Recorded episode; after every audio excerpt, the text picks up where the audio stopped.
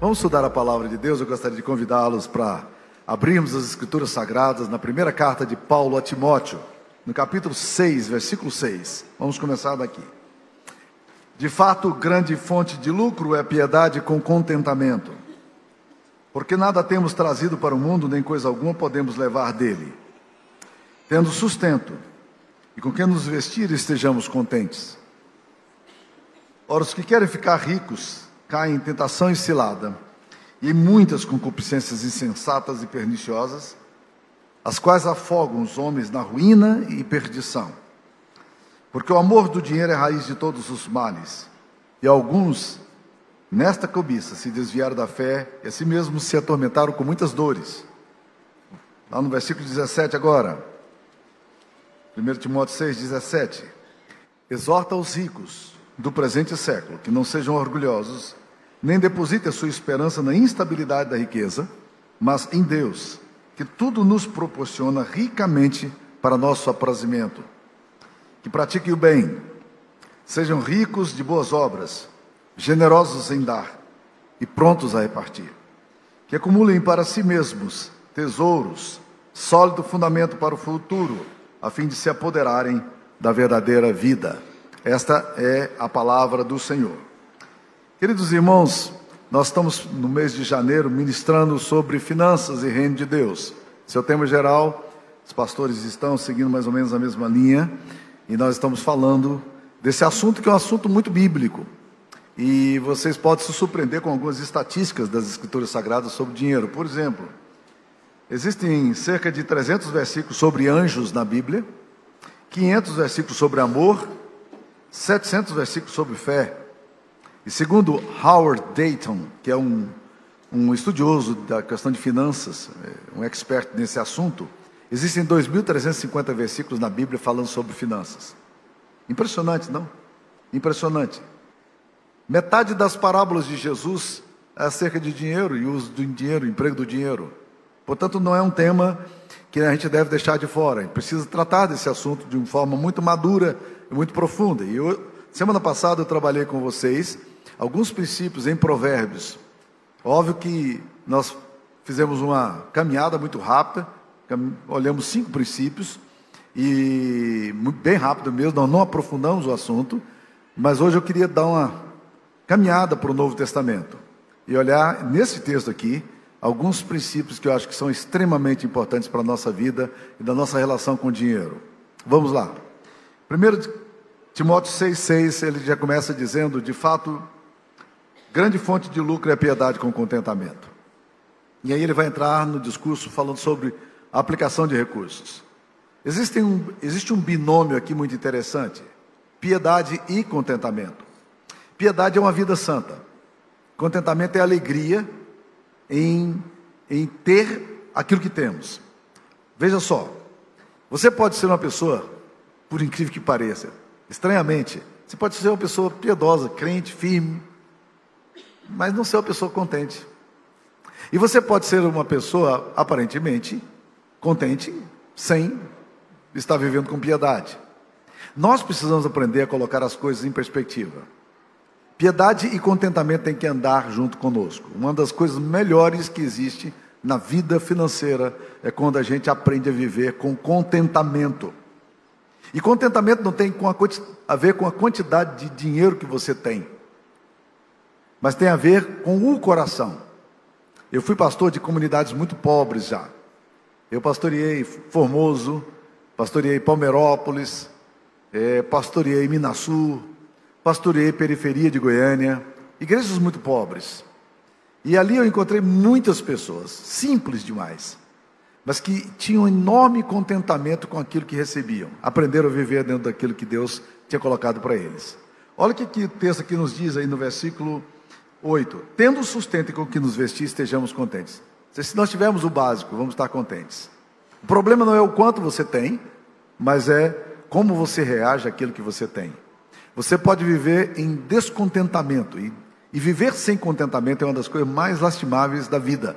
Aprenda a se contentar e a viver com alegria dentro do que você tem, dentro do orçamento que você tem.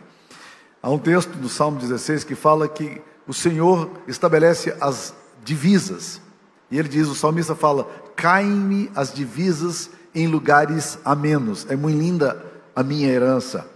Ele está dizendo: olha, as divisas que Deus coloca, os limites que Deus coloca na minha vida são amenos, não são duros, não. Eles caem em lugares amenos. E a minha herança é muito bonita. O que eu tenho é suficiente.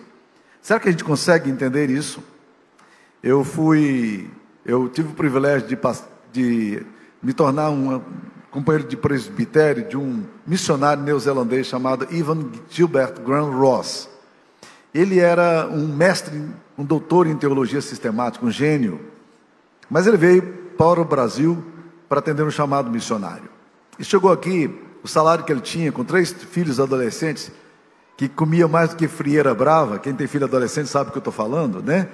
Esses três filhos adolescentes, ele, a base da alimentação neozelandesa é a batata inglesa. Só que teve uma época, e aqueles que viveram ah, tanto tempo quanto eu já vivi, vão onde lembrar disso, houve uma época que batata inglesa se tornou um negócio assim raro aqui no Brasil, caríssimo. E eles então, agora, como é que faziam com as receitas? Aí eles vão na feira e eles começam a olhar as, as feiras em Goiânia e eles descobriram que alguma coisa, alguns dos pratos que eles tinham, dava para fazer com cará. E então ele chegou para nós e disse, Eia, ele, ele tinha um sotaque muito forte. Ele falou assim: Eia, pastor Samuel, eu estou muito feliz porque Madalena é, descobriu o cará. E a gente pode fazer muita coisa com o cará, né? Batata inglesa muito cara, mas cará, muito gostoso, né? Então, e ele foi que me compartilhou esse texto de Salmo 16, e Sara e eu nunca nos esquecemos disso. Caem minhas divisas em lugares amenos. Você está contente? Primeiro princípio financeiro é que você precisa aprender a viver com contentamento dentro daquilo que Deus tem dado para você. Não é questão de ter muito ou pouco, é questão de ter contentamento. Segundo princípio que esse texto aqui vai nos dar, é um princípio extremamente interessante, meus queridos irmãos, é tomar cuidado com a armadilha do dinheiro. Olha o versículo o versículo 9, como é que fala? Ora, os que querem ficar ricos caem em tentação e cilada e em muitas concupiscências insensatas e perniciosas, as quais afogam os homens na ruína e na perdição.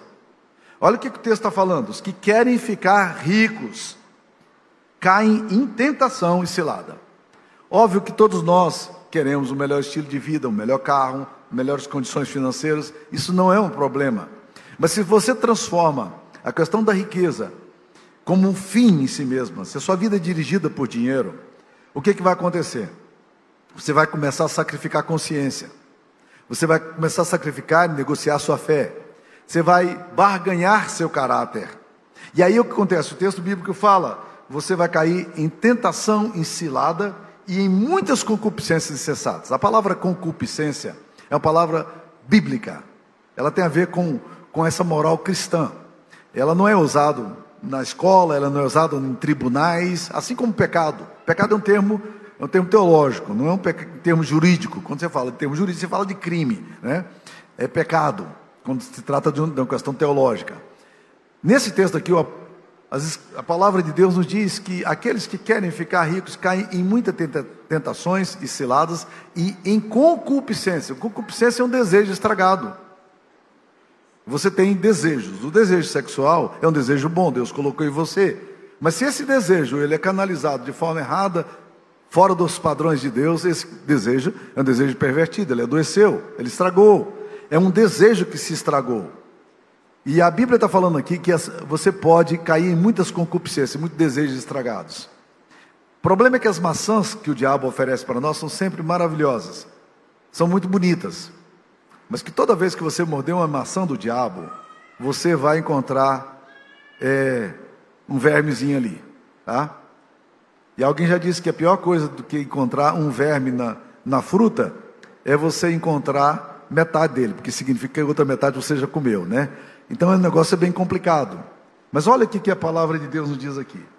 Os que querem ficar ricos, se você tem uma obsessão para ficar rico, e você vai negociando caráter, valor, sua fé, sua espiritualidade, seu compromisso com a igreja, com o reino de Deus, você vai cair em muitas concupiscências incessadas e perniciosas, que vão afogar você na ruína e na perdição eterna. Então, tome muito cuidado, meus queridos, e esse é o segundo princípio, esteja é, tome cuidado com a armadilha do diabo, do, do dinheiro, como a forma como o dinheiro pode pegar a gente e o nosso coração. Vamos ao terceiro princípio que aparece aqui, está no versículo 10, diz aí: porque o amor ao dinheiro é raiz de todos os males, e alguns nessa cobiça se desviaram da fé e a si mesmos se atormentaram com muitas dores.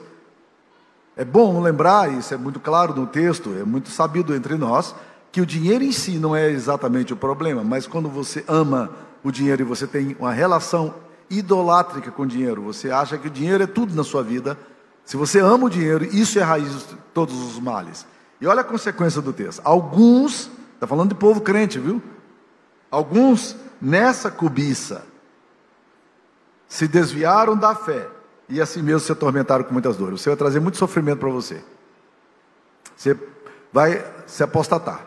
Você vai se desviar da fé. Se você ama o dinheiro, ele não satisfará você porque ele é um ídolo.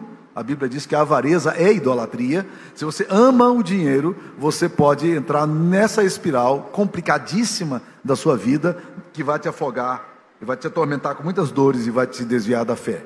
Então tome cuidado com essa Esteja alerta a essas relações idolátricas que você pode ter na sua vida. Esse amor ao dinheiro. Ele é a raiz de todos os males. Não o dinheiro em si, mas o amor ao dinheiro. Quarto princípio que nós vamos encontrar aqui, está no versículo 17. Exorta os ricos do presente século que não sejam orgulhosos, nem depositem a sua esperança na instabilidade da riqueza, mas em Deus, que, a, que tudo nos proporciona ricamente para nosso aprazimento. Eu não gosto dessa primeira frase desse texto exorta aos ricos do presente século. Sabe por quê? Porque Deus aponta um dedo para mim e diz: Pastor, exorte os ricos do presente século. Nós temos muitas pessoas simples na nossa igreja. E temos muitas pessoas ricas na igreja. E a Bíblia está me dizendo para falar para os ricos da igreja, e isso não é fácil de dizer, mas é a palavra de Deus está me dizendo para eu dizer para você, para que você não seja orgulhoso. Primeiro ponto. Segundo, não deposite a sua esperança na instabilidade da riqueza. Não confie na instabilidade da riqueza. Riqueza não vai dar segurança para você. Um dos homens mais celebrados no mundo. E um dos homens muito dinheiro no mundo, conhecido por todos nós, é Michael Schumacher. Ele foi uma estrela da Fórmula 1, ganhou todos os prêmios possíveis. E há 10 anos atrás, dia 29 de dezembro de 2013, ele estava esquiando na Alemanha. E ele bateu numa árvore e foi levado em estado catatônico para o hospital e de lá para cá tem 10 anos que ele vive uma vida vegetativa. Não tem nenhuma reação, apesar de todo o dinheiro, todo o esforço, todo o cuidado da família, ele não tem o que fazer. A, a riqueza não dá segurança para você. Ela não dá segurança temporal e não dá segurança eterna. Então não coloque a sua, a sua confiança na instabilidade da riqueza. Esse negócio não sustenta a sua vida. Não vai garantir a sua vida nem a sua história. Não coloque a sua vida, a sua confiança na estabilidade da riqueza. E Deus está dizendo para eu exortar vocês que têm dinheiro, para não fazerem isso, para tomarem cuidado com o coração de vocês. Não coloque a sua confiança no dinheiro porque ele é instável. Algum tempo atrás eu ouvi uma, uma frase do Paul Meyers, um homem muito interessante. Ele diz o seguinte: se você perder tudo na sua vida, mas se você não perder a sua integridade e seu caráter, ele diz o seguinte: você volta, você é, tem capacidade de recompor tudo que você tem. E ele relata que várias vezes ele teve situações de falência. Mas caráter e integridade são as coisas mais fundamentais. Se você quer estabilidade, coloque a sua confiança em Deus. E eu acho lindo esse texto aqui, quando ele fala, porque Deus nos proporciona ricamente tudo. Ele tudo nos proporciona ricamente para nosso aprazimento. Eu gosto desse termo. Deus nos proporciona tudo para nossa alegria. Deus dá tudo o que é necessário para que a gente esteja feliz com aquilo que a gente tem. Aprenda a entender onde é que a sua confiança deve estar. A sua confiança não pode estar na instabilidade da riqueza. Não confie nisso. Isso não garante nada na sua vida. Mas confie em Deus, que tudo nos dá ricamente para nosso aprazimento. Deus está dando tudo para você, para o prazer para a sua vida. E isso é maravilhoso, isso é lindo demais. Vamos mais um pouco, no versículo 18 ele diz: é o quinto princípio. Que pratiquem o bem, sejam ricos de boas obras, generosos em dar e prontos a repartir. Então, mais uma exortação da palavra de Deus. Essa quinta exortação diz: use o seu dinheiro para abençoar outros. Aprenda a ser generoso. Efésios 4, 28, o apóstolo Paulo escreve, inspirado pelo Espírito Santo, dizendo o seguinte: Aquele que furtava, não furte mais. Antes trabalhe e tenha com que acudir ao necessitado. Vamos algumas ideias desse texto de Efésios 4, 28. Ele diz: Aquele que furtava, não furte mais. Eu não sei se Paulo sabia da realidade de alguns irmãos daquela igreja antes de se converterem. Ou ele foi informado disso, talvez até pelos próprios irmãos, de que eles ganhavam o dinheiro deles ilicitamente. Agora, o apóstolo Paulo está dizendo: aquele que furtava, não furte mais. Se você quer ser discípulo de Cristo, trabalhe. Não furte, trabalhe. O trabalho honra a vida das pessoas. Ele é fundamental para a sua vida.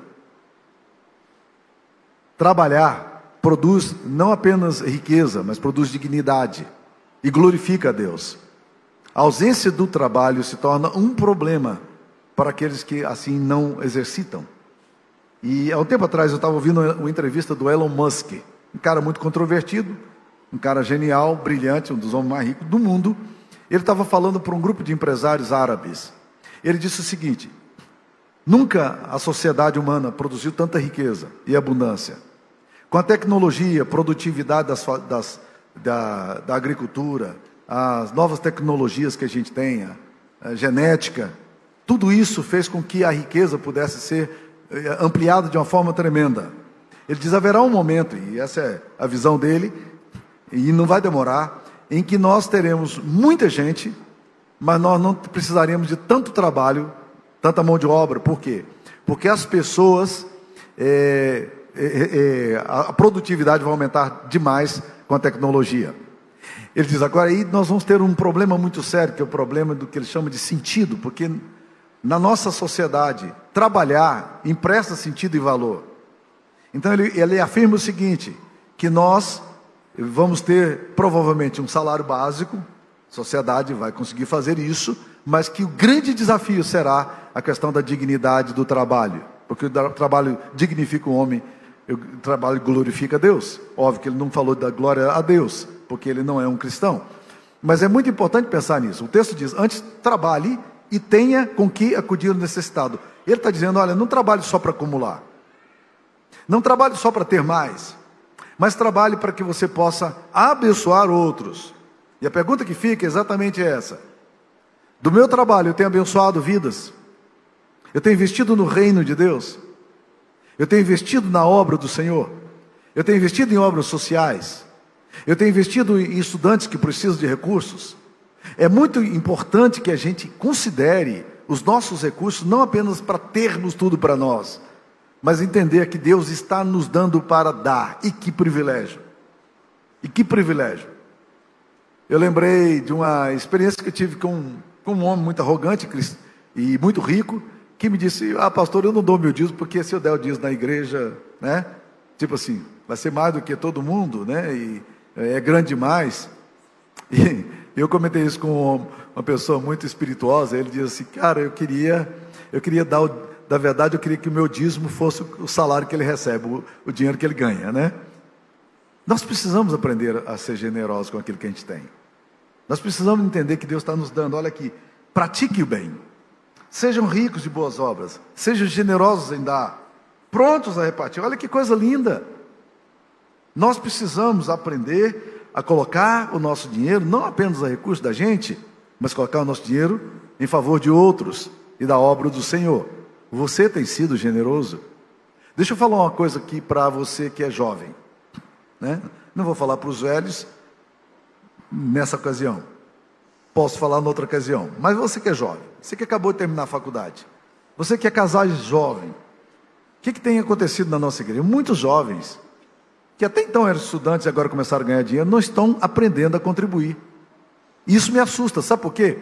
Porque se você não tem casais jovens que aprendem a contribuir, significa que eles vão se tornar velhos e velho ele não vai aprender mesmo. Se ele não aprender agora, ele não vai aprender depois. Né? Então aprenda a contribuir agora, meu irmão, minha irmã. Você está ganhando dinheiro, aprenda a contribuir agora. Faça disso uma visão sua, do seu coração. É muito importante a gente aprender. Eu tenho percebido que as pessoas que ficam idosas na igreja nunca contribuem. Porque não aprenderam quando era jovem. Então você tem que aprender quando é novo, porque depois fica velho, aí não vai aprender mesmo, tá? Então é a hora de você aprender. Isso é benção para a sua vida. Sejam Pratique o bem, seja rico em boa obra, generoso em dar, pronto a repartir. Esse é o quinto princípio que nós extraímos da palavra de Deus aqui nesse texto, tá? Vamos lá. E o último ponto, o último princípio sobre o dinheiro, que acumulem para si mesmos tesouros, sólido fundamento para o futuro, a fim de se apoderarem da verdadeira vida. O sexto princípio que nós estamos encontrando aqui é ajunte tesouro no lugar certo. Jesus já exortava os seus discípulos, dizendo é, que a gente não deveria juntar tesouros na terra, onde traça e ferrugem corroem, mas nós deveríamos juntar tesouros nos céus. E ele vai falar de uma coisa extremamente bonita aqui, meus queridos irmãos. Ele vai falar o quê? Acumule para você tesouro, sólido fundamento, a fim de empoderar da verdadeira vida. A verdadeira vida você ainda não tem. Ela é a vida eterna. Essa vida eterna nos foi dada por meio de Jesus. E a palavra de Deus nos exorta a gente a acumular tesouro, fazer investimento neste lugar. Na compreensão que nós temos de uma vida eterna que nos foi dada por meio de Jesus. Acumulem tesouro no lugar certo, invista no lugar certo, invista na eternidade, invista na sua vida eterna. Jesus conta uma parábola muito interessante de um homem muito rico que olhando para a propriedade dele ficou encantado com tudo que estava ganhando, o faturamento estava ótimo, a fazenda estava produzindo muito, e ele arrogantemente disse: Alma tens em depósito muitos bens, come, bebe e regala-te. E Jesus disse que, uma voz veio para ele, Deus lhe disse: Louco, o que tens preparado, para quem será? Para quem você está preparando toda essa riqueza? Você está louco? É assim que você vai investir na sua vida? na verdadeira vida. Aprenda a acumular tesouros nos céus. É isso que a palavra de Deus está nos ensinando aqui. Há uma vida verdadeira. Tem uma música, tem um hino que nós conhecemos muito bem. Você já deve ter cantado, eh, se você, principalmente se você é da geração mais antiga, que diz: Jesus é melhor sim que ouro e bens. Jesus é melhor do que tudo que tens. Melhor que riqueza e posições melhor, muito mais do que milhões. Agora eu estava lendo essa história dessa música e eu fiquei encantado com a história da música, porque ela foi composta por um, por um grande pianista. É, ele tinha apenas 28 anos de idade, o nome dele era Rea Miller. Ele tinha 28 anos de idade. Ele estava andando na estrada quando ele então compôs essa música na cabeça, esse poema. E ele então colocou a música. Por quê? Ele se lembrou da batalha travada pelo seu pai contra o álcool e como o Senhor havia libertado seu pai. Um dia, seu pai virou para ele e comentou que preferia ter Jesus do que tudo que o ouro e a prata do mundo poderiam conquistar. Ele gostaria, ele preferia ter Jesus do que todos, todas as casas e terras que o dinheiro pudesse comprar. E ele então fez essa música. Agora o que é interessante é que a música que você conhece dessa letra não foi, não é a música que depois Rea Mille colocou no seu próprio poema. Quem vai popularizar a letra dessa música aqui foi um outro cara que era companheiro do Billy Graham nas campanhas eh, e nas, nas campanhas que ele fazia no mundo inteiro. O nome desse cara é George Shee. Esse cara pegou um dia a música, eh, já tinha uma, uma letra, uma música, e ele compôs uma outra música em cima da, daquela letra. E aí é, foi a música que se tornou conhecida para todos nós. Jesus é melhor sim que ouro e bens, né? E, e, ele então compôs, ele fez uma outra música que é a música que nós conhecemos hoje, né? Não a música original que o autor original tinha feito. E aí ele compôs essa música e ele cantou essa música literalmente, porque ele morreu aos 104 anos de idade, né? acompanhou Billy Graham durante as campanhas dele e morreu com 104 anos de idade. Durante 85 anos essa música foi cantada no mundo inteiro enquanto ele estava vivo, né? Mas não é fantástico pensar nisso? Olha o que a música continua dizendo. Jesus é mais puro do que a linda flor. Jesus é o sol da justiça e do amor. Jesus é a fonte que satisfaz, caminho do bem, verdade e paz. Pode ser um rei com poder nas mãos, mas do mal, escravo sim. Mil vezes prefiro o meu Jesus e servi-lo até o fim.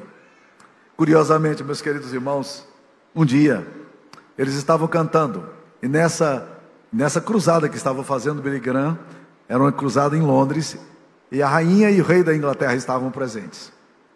E depois que cantaram, George Shee se aproximou do rei e da rainha e disse para eles de uma forma jocosa, eh, despretensiosa, mas disse para o rei e para a rainha: Vocês concordam com a letra dessa música que pode ser um rei com poder nas mãos, mas do mal escravo sim, que é mil vezes preferível servir a Jesus até o fim? E o rei e a rainha disseram: Há muito tempo que nós já estamos convencidos de que essa é a maior verdade da vida. Olha que o texto das Escrituras Sagradas diz: acumulem para si mesmos tesouros, sólido fundamento para o futuro, sólido fundamento, a fim de se apoderarem da verdadeira vida. Tem uma verdadeira vida que nos foi oferecida em Jesus.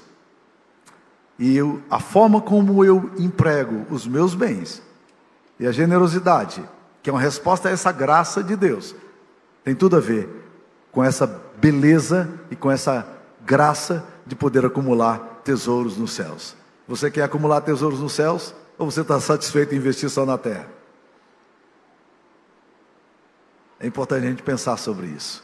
Esses são princípios bíblicos. Você quer que a palavra de Deus é tem autoridade sobre a sua vida? Você quer que ela é regra, única regra de fé e prática? Você crê que as escrituras sagradas são inerrantes? Você crê que as escrituras sagradas são suficientes? Então aplique a Bíblia no seu coração, na sua vida. Confie no Senhor. Acumule tesouros sólidos nos céus, onde traça nem ferrugem corrói. Vamos orar. Ó Deus querido, aplique essa palavra ao nosso coração por meio do teu Espírito Santo. Tu sabes que nós vivemos numa sociedade capitalista, onde as pessoas muitas vezes acreditam que ter é mais importante do que ser, que acúmulo de bens é a coisa mais importante da vida. Dá-nos sensibilidade, a Deus, para olharmos para tudo que o Senhor nos tem dado e sermos generosos com aquilo que o Senhor nos tem dado. É a nossa oração em nome de Jesus. Amém.